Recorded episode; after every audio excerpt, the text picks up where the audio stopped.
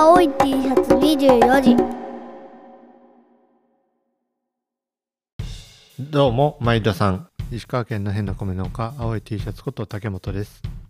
前回70回では、デジタルデータは各プラットフォームにアクセスしなきゃいけず、点在しててスマートに管理できない。各サービスいろいろ出てきたけど、API は個別連携ばかりで、業界統一の API やったり、もしくは API の企画ができてくれると素敵な未来だねという話。あとは VHS のように市場原理で事実上の統一規格に集約するっていうのは現時点で10年とかなんか長いことかかりそうな雰囲気があるので内側温度を取ってくれるといいよなっていうような声だったりどこかアライアンスっていうかあクラスターっていうかこうまとまりに国がお墨付きを与えるっていうのがいいのかなっていうような話をしました。で国の和栗がそれを解決してくれるかと思ったら思ってたんと違うっていう感じになってる。で、えー、和栗運用しようと思うとデータのアップロードにもダウンロードにも料金かかって高いよねっていうようなスマート農業の実態みたいなところが浮き彫りになったような感じです。実際この70回の配信は視聴者数も多かったっていうことだったりあとはコメントもいただいて話がごちゃごちゃして分かりづらいっていうようなお話もいただきましたまあアジェンダが合ってないようなことで雑談っぽい感じになってしまったので、えー少し煩雑になったっていうところあとは、うん僕自身スマート農業 API DX それらの言葉の定義とかその辺をあまり理解しきれてないっていうところがあってその僕の感覚値っていうのがこの配信の中に乗っかってしまって、えーよくわかんねえなっていう感じになってしまったのかなということを反省してます。少し振り返るとデータ連携っていうのは農家もベンダー側も待望ではあったと思うんですよね。え企画が統一化されるとあらゆる流れがスムーズになる。その辺はみんな望んではいると。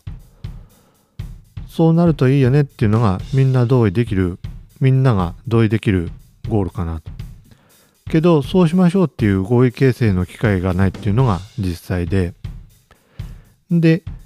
今から公的セクターが介入して企画の統一っていうのも難しそうだなっていうのもありますえなぜかって言ったらもうすでに市場原理競争原理っていうのが働き始めてるような段階で、えー今入ると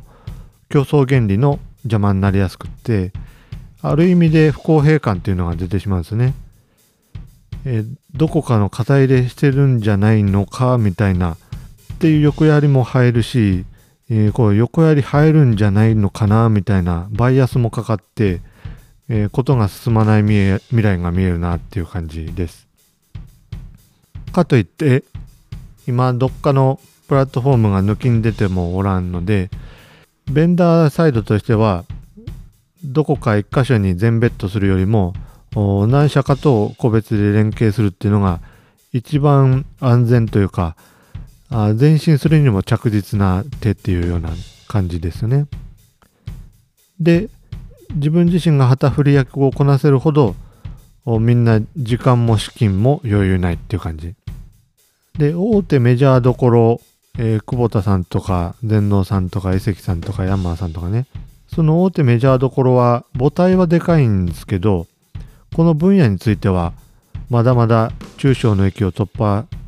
突破したとこでもないんじゃないかなっていう雰囲気でしたねでえー原理として自社の企画が天下統一できる道を探すのが筋やし統一企画のために自らが犠牲になるっていうことは社内の調整も難しいやろうし今の状況下では戦略戦略的にも握手だなっていうところが現状かなっていう感じです。えー今和栗和栗って農業データ連携基盤協議会これの今和栗の失礼はいいわばライスセンターのような形式になってるっていうような理解です。ライスセンターっていうのはどういうもんかって言ったらあ田んぼで刈られていったもみが集まるでうちだけじゃなくて、えー地域全体のデータが集まってきて、えーそのライスセンターで、えー乾燥調整がされてみんなのお米がい一箇所に集まってそこからみんなそれぞれ取り出すみたいな失礼なんですよね。なんで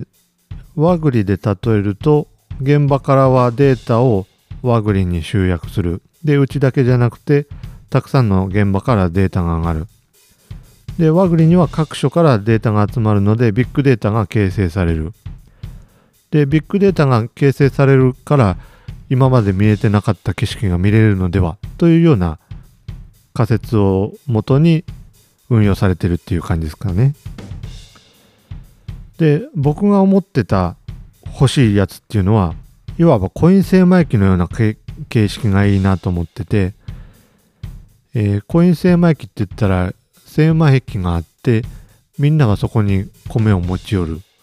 コイン精米機に投入したらあ白米が出てくるっていうようなそういう失礼なんですけど現場で取れたデータだけを持ってってそのコイン精米機的なところに持っていく。でその場で精米ありとあらゆるデータっていうのは取り寄せないんやけども自分で取った範囲内で、えー各データを結合したものがダウンロードできる。そんなような印象ですね。でそのコイン精米機的なやつ自体にはデータは蓄積されてないんでビッグデータっていう観点は抜けてしまって作業請負のようにフローするような感覚。こんなのがいいなっていうふうに思ってたんですよね。音声配信界隈で例えるとポッドキャストが僕がイメージする形ですね。RSS 形式で配信されてるので Apple Podcast でも Spotify でも Amazon Music Unlimited でも Google Podcast でも聞けるよ。一方でスタンド FM とか Voicy とかっていうのはそのアプリじゃないと聞けないっていうやつ。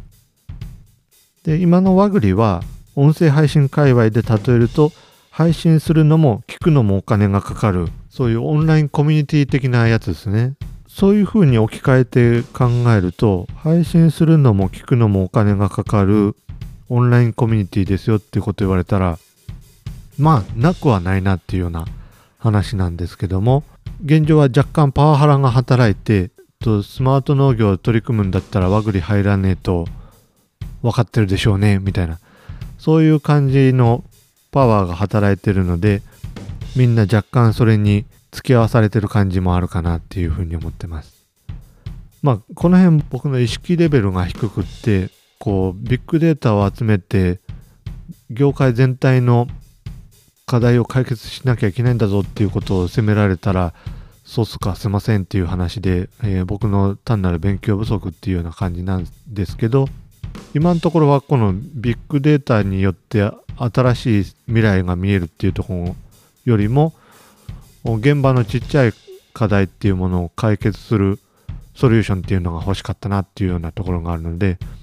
まあそれは和栗に求めるべきじゃないって言われたらそうなのかもしれないので何かしらこのデータ連携っていうものを円滑にできるようなそういう失礼っていうものをなんかね待望するだけじゃなくてそのための政治をなんかできたらいいですよね。え前回70回は伊藤さん井上さんっていうこう IT バタに割と割と精通してる農業者の方お呼びしたのでシリーズ的に何度かこの手の農業データ連携の現状と課題